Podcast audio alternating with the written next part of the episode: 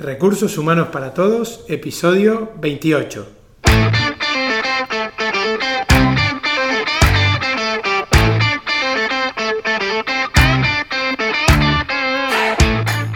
Bienvenida y bienvenido a Recursos Humanos para Todos, tu podcast semanal sobre recursos humanos. Podcast que podrás encontrar en iVoox, Spotify, en iTunes y en nuestra página web www.sdhumancapital.com, donde también encontrarás más contenido en nuestro blog, en nuestro blog e información sobre nuestros servicios. Este podcast está pensado para profesionales de recursos humanos, gerentes o jefes de equipo y podrás encontrar técnicas, consejos, ideas, conceptos y noticias sobre la gestión de personas. Eso sí, con un enfoque práctico y aplicable. Mi nombre es Santiago Moreira, socio en SD Human Capital y estoy hoy con Guillermo, otro de los socios de SD. Y vamos a hablar de teletrabajo. Hola Guille. Hola, ¿qué tal Santi? ¿Cómo estás? Muy bien, muy bien. A ver Guille, para empezar, ¿sabes cuál es el porcentaje de empleados que hace teletrabajo en España? Muy buena pregunta. Lo, he visto en la escaleta, que me lo ibas a preguntar, pero no, me la he preparado. Eh, y yo te diría que debe ser un porcentaje bajo, me imagino yo, porque por la experiencia que tenemos con los diferentes clientes con los que trabajamos, todavía hay una cierta incomprensión por parte de muchos clientes sobre no sobre cómo utilizar el teletrabajo, sino el cómo implementarlo, ¿no? Seguramente, y qué barreras pueden tener. Y hay veces que, tienen como miedo en, la implementación. Así que, intentando responder a tu pregunta, diré que, va, me voy a lanzar con un 20%. No, mal, mal, lejos, lejos. estamos peor, estamos peor. Peor todavía. Un 6,7% de los empleados en España hace teletrabajo. Wow. Y en Europa, ahí ya te di uno. A ver. Bueno, tiene que ser un poco más eh, alto, digo yo, ¿no? Eh, sí, sí. Ahí, me voy a lanzar otra vez con mi 20%. Bueno, 17. Ahí 17, estuviste más Así que estuviste cerca. Bueno, la verdad es que, es que viene creciendo bastante en España y, y, sobre todo también en, la Unión Europea. Pero como ves, un 6,7% queda mucho por hacer. ¿eh? Y tanto. Sí, sí. Entonces, para, para ponernos todos de acuerdo o, o, en común, ¿qué es el teletrabajo? ¿no? El teletrabajo es cuando la actividad laboral o cuando las funciones dentro de nuestra actividad se lleva a cabo fuera de la empresa. Este, como también se puede ser llamado, es una modalidad de, de trabajo a distancia. Entonces, a ver, como, como definición es muy fácil y muy entendible. Pero obviamente el teletrabajo conlleva muchas cosas ¿no? que se necesitan como para poder hacer teletrabajo. Y eso es de lo que vamos a hablar un poquito hoy. De acuerdo. Oye, pero ¿y por qué alguien se debería plantear? Porque claro, el teletrabajo es como una iniciativa o una propuesta mm, más de este siglo, ¿no? Que no era tan utilizado, bueno, un 6,7% no es mucho, ¿no? Pero no se utilizaba o no se escucha hablar hace, hace 20 o 30 años de ello, ¿no? Y una de las preguntas que seguramente muchos clientes tienen en la cabeza es ¿por qué deberían implementar el teletrabajo? Claro, claro. Y acá, y acá para, para, para entenderlo, eh, tenemos, digamos, tres dimensiones diferentes. ¿Sí? Eh, a donde podemos ver estos beneficios. Digamos, si nos situamos como si fuéramos una empresa, obviamente eh, hay, unos costes de infraestructura que te podrías ahorrar en base, si hay mucha gente que hace teletrabajo, podrías planificar menos puestos de trabajo dentro de tu oficina, lo que conlleva menos costes. ¿no? Por, por, un lado viene por ahí, por otro, a día de hoy, y ahora cuando hablemos de los beneficios para los empleados, es una herramienta de, retención de, talento, también mejora el absentismo, porque si hay gente que por ahí tiene que hacer un trámite y, lo puede hacer de la casa o trabajando de la casa, tiene que venir alguien en vez de pedirse un día de trabajo, puede, puede hacerlo mientras está trabajando desde su casa.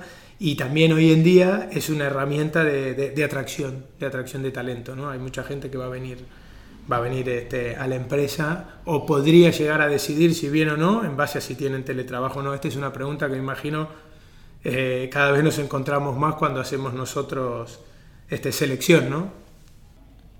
Desde otra perspectiva, si miramos del lado de los empleados, ¿qué es lo que tiene de bueno? Obviamente, y que es lo que creo que la mayoría de la gente lo, ve, es que nos ayuda a una mejor conciliación laboral, ¿no? Entre el trabajo y el, tiempo libre. Por otro lado, también es, una herramienta motivacional poder, poder trabajar desde casa, que nos dé tiempo para hacer algunas otras cosas, reducir el tiempo de viaje, muchas veces uno vive muy lejos de la oficina y si te ahorras una hora, media hora, 40 minutos por día, es algo que, se tiene muy en tiempo porque eh, al fin y al cabo terminas ganando en calidad de vida ¿no? en todo esto. Y por último, si lo miramos desde la perspectiva más eh, como desde la sociedad o, en qué aporta esto a un todo a nosotros como sociedad, primero, como decíamos antes, reduce este, los viajes, entonces obviamente aquí el tráfico a, grandes escalas debería haberse reducido. También, gracias a esto, mejoramos nuestra política medioambiental, si quieres verlo desde ese lado, porque si viajamos menos, contaminamos menos. Y también, que esto es, bastante importante, promueve la inclusión social, porque hay gente que por ahí le cuesta mucho desplazarse o tiene algún tipo de, capacidad diferente y le cuesta mucho desplazarse y que gracias a esto, si puede trabajar desde la casa o desde donde se encuentre, podemos incluir a mucha más gente en el mercado laboral. Yo, mira, de los puntos que, que tú comentas, te, te, diría que en la parte de reducción de espacio de trabajo, esto no es nada desdeñable, ¿eh? porque yo conozco empresas que cuando han promovido el teletrabajo, o incluso no solamente promover el teletrabajo, sino que han identificado que tienen un colectivo de personas relevante dentro de su equipo que viaja de manera constante, planifican sus espacios multiplicando su necesidad de espacio por 0,8. Es decir, que si tienen 10 personas, buscan espacio para 8 y si tienen 100, buscan espacio para 80 y no para 100. Buscando también hacer ese mix junto con el, el, espacio de trabajo abierto y el espacio no asignado, ¿no? O sea, un, espacio de trabajo en el cual la gente se puede sentar donde le dé la gana. Y eso hace que tengas un impacto directo de reducción de costes en metros cuadrados. Lo he vivido, ¿eh? lo he vivido en carne propia cuando trabajaba en Accenture, en la consultora. De un mes para otro empezamos a. Yo era gerente ahí y me hicieron multiplicar justamente por 0,75 y teníamos que organizarnos entre cada grupo de los puestos de trabajo a ver qué día uno no venía y qué día otro no venía para que cuando todos vinieran obviamente tuvieran sitio y algunos se quedaran en su casa, pero lo he vivido. ¿eh? Sí, sí, sin duda este sería para mí también una de las cosas que también yo he visto en clientes o, trabajando para terceros, ¿no? Y, y luego desde la perspectiva de los empleados, aquí aparte de que es un elemento de atracción, ¿no? Cuando tú vas a un candidato tú le dices que la empresa tiene políticas de teletrabajo que pueden trabajar desde casa con las políticas escritas o explícitas de la empresa que sean, ¿no? También eso te permite abarcar un mercado de talento mucho más amplio. Por ejemplo, si tú identificas que hay un puesto de trabajo que realmente no requiere que esté en la oficina 100%, ¿vale? Y luego veremos seguramente el, cómo se hace esto, porque no es tan evidente. ¿eh? O sea, tenemos mucho el miedo de deslocalizar el puesto de trabajo por asegurarnos de que la persona que está contratada hace su trabajo. Hay otras técnicas, otras maneras que seguramente hacen que esto se pueda eh, hacer de manera eficiente, ¿no?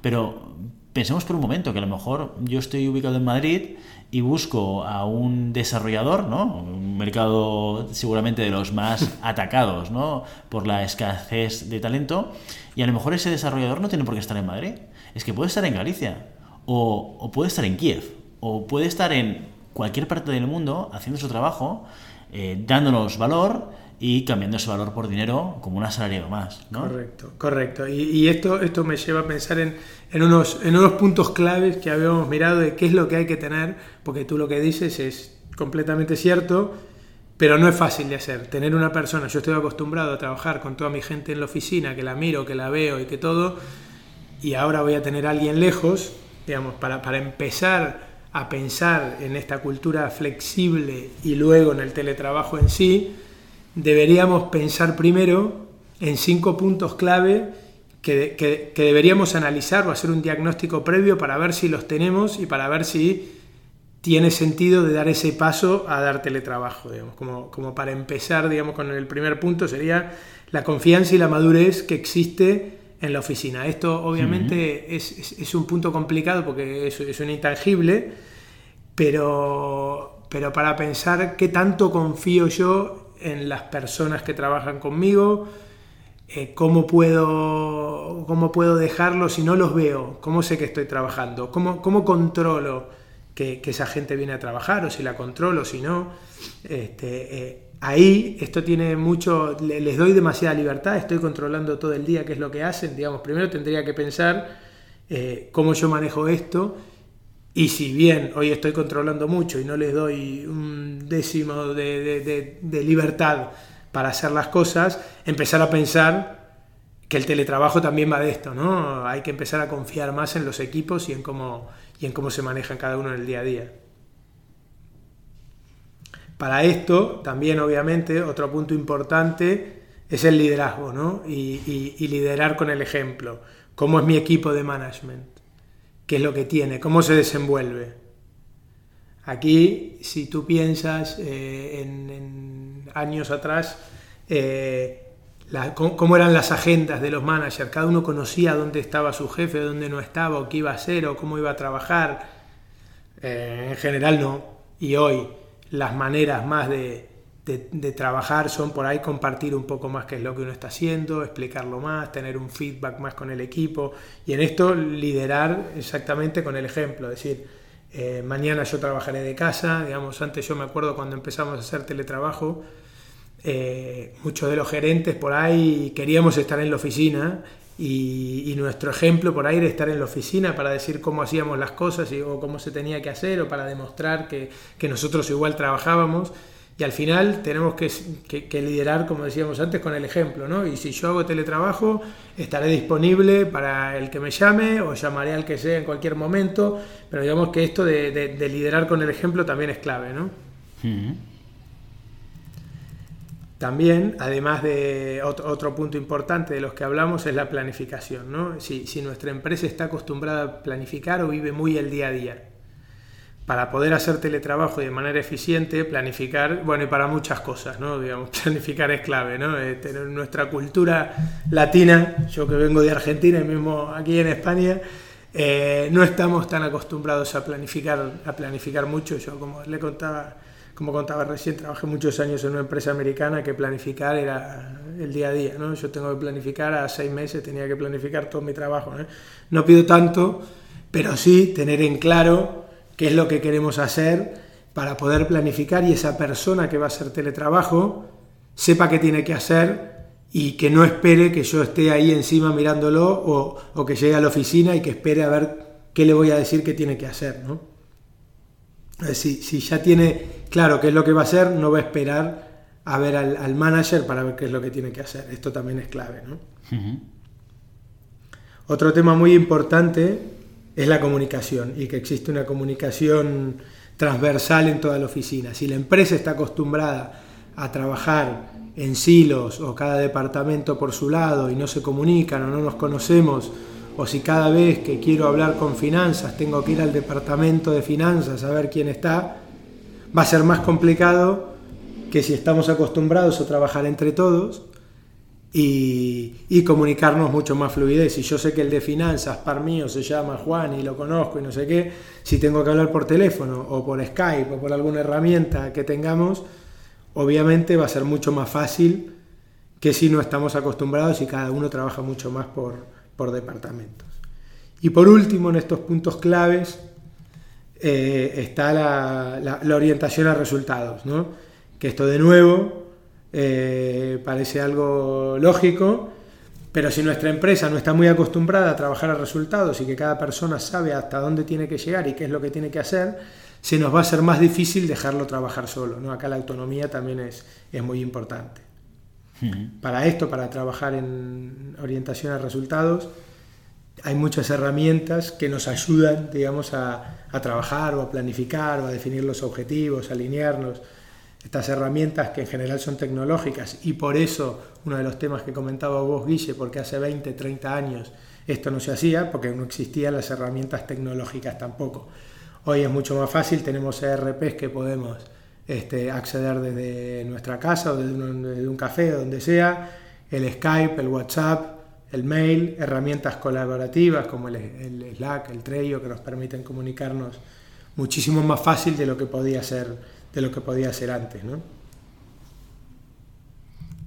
Sí, yo te diría que como, como elemento clave para mí, para que una cultura empresarial adopte de manera eficiente una política de teletrabajo, lo que hay que hacer es pasar de una gestión de tareas a una gestión de objetivos. Que esto tiene, bueno, es un arma de doble filo, ¿eh? porque por un lado eh, te basas en la responsabilidad, porque esperas que la gente haga sus tareas, pero tu exigencia no es sobre lo que tiene que hacer la persona, sino sobre el resultado que la persona tiene que obtener sobre lo que hace, que también es mucho más exigente de cara al empleado. Yo creo que, de alguna manera, lo que tú ofreces a tu equipo y a tus colaboradores es, oye, yo te trato, te trato con madurez, te trato con responsabilidad, yo parto de la base de que mi trabajo como jefe de equipo no es hacer el seguimiento de las tareas diarias que tienes, sino ayudarte a entender lo que tienes que hacer, el cómo tienes que hacerlo, intentar transmitirte algunas eh, experiencias que haya podido tener, pero sobre todo exigirte en que aquello que queremos conseguir en nuestro trabajo conlleve un resultado concreto. Y eso va a exigir a la persona del equipo muchísimo, porque ya no vale eso de, no, yo hice lo que me dijiste, ya, ya, pero no hemos obtenido el resultado. Por tanto, no vale absolutamente para nada. Pero también exige mucho al manager, al jefe de equipo, porque le exige empezar a pensar con qué objetivos, con qué indicadores va a medir el resultado. Eso, es un ejercicio que, que, evidentemente genera un esfuerzo y que no es fácil para nadie. ¿no? Lo hablábamos en un episodio de la temporada pasada sobre gestión por objetivos, ¿no? el cómo gestionar objetivos. ¿no? Y, y, aquí yo creo que es una de, los, de las tareas necesarias para llegar a, a hacer una buena implementación del teletrabajo. Correcto. Bueno, y ahora para para terminar, vamos a decir cómo implementarlo, ¿no? Vamos a contarlo rápido porque la realidad es que no es muy diferente de cualquier implementación de la mayoría de los proyectos, ¿no? Lo que sí se recomienda acá es empezar por un piloto, digamos, no arrancar por toda la compañía, sino agarrar un equipo o este, algún, grupo de personas que creamos que tiene sentido y empezar por ahí. ¿no? Entonces, para, para, definir este piloto, empezamos por una fase de diseño, que tenemos que pensar quiénes son los que van a ser, cuánto tiempo lo van a hacer, qué va a ser, un día, una vez cada 15 días, dos veces por semana, analizar cuánto tiempo, cuándo, qué es, y acá importante, tenemos que diseñar cuáles van a ser los requisitos necesarios para esta persona, en general herramientas tecnológicas que van a necesitar, tienen internet desde su casa, pueden no hacerlo. Otro tema que nos llegamos, que, muchas veces nos olvidamos cuando empezamos, es los temas legales en el contrato, digamos, si hay riesgos de trabajo, esto, digamos, si bien hoy se, suele generar un anexo al contrato actual y no es muy complicado, está bien tenerlo cuadrado cuando lo diseñamos y luego cuando, cuando lo vamos a hacer. ¿no? Pero todo esto, digamos, es, diseñar qué es lo que queremos hacer, con quiénes, cómo y cuándo lo vamos a hacer. Luego, obviamente, eh, una fase de preparación donde tenemos que preparar y comunicarle a todos los implicados y a toda la empresa que vamos a empezar con esto. Vamos a desarrollar luego de la, de la planificación una jornada o dos o tres de testeo, ver cómo funciona, tratar de ir probando en cada momento si las personas están conectadas, si tienen algún problema, si no, si se pudieron conectar bien, cómo ha ido, cómo ha ido todo. Luego, esta es importante, una etapa de monitorización para luego poder hacer un análisis, de pensar cómo, cómo vamos a analizar si esto anduvo bien. Haremos una encuesta antes y otra después, miraremos cómo se utilizaron los recursos en ese momento, si las personas estaban conectadas o si no estaban conectadas, si estaban disponibles o si no estaban disponibles. Para esto es importante tener también después y preparar un manual de qué es lo que esperamos que pase, ¿no? si, si queremos que la gente esté disponible todo el 100% del tiempo, cómo queremos comunicar, si yo por ahí, justo el día que estaba, me tengo que ir... Eh, una hora a hacer un trámite, lo tengo que comunicar, no lo tengo que comunicar, a quién se lo tengo que comunicar, tener en claro que armar un manual de qué es lo que queremos hacer también es muy importante.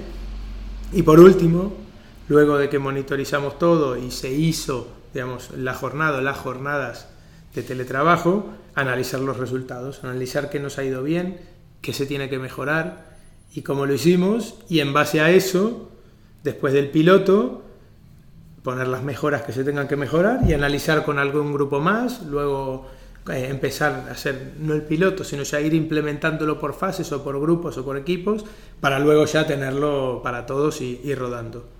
¿Cómo lo ves? Quise. Yo, para mí, absolutamente necesario. Yo creo que las compañías que a día de hoy no se planteen la implementación del teletrabajo, eh, poco a poco van a ir perdiendo flexibilidad y competitividad al final. ¿eh?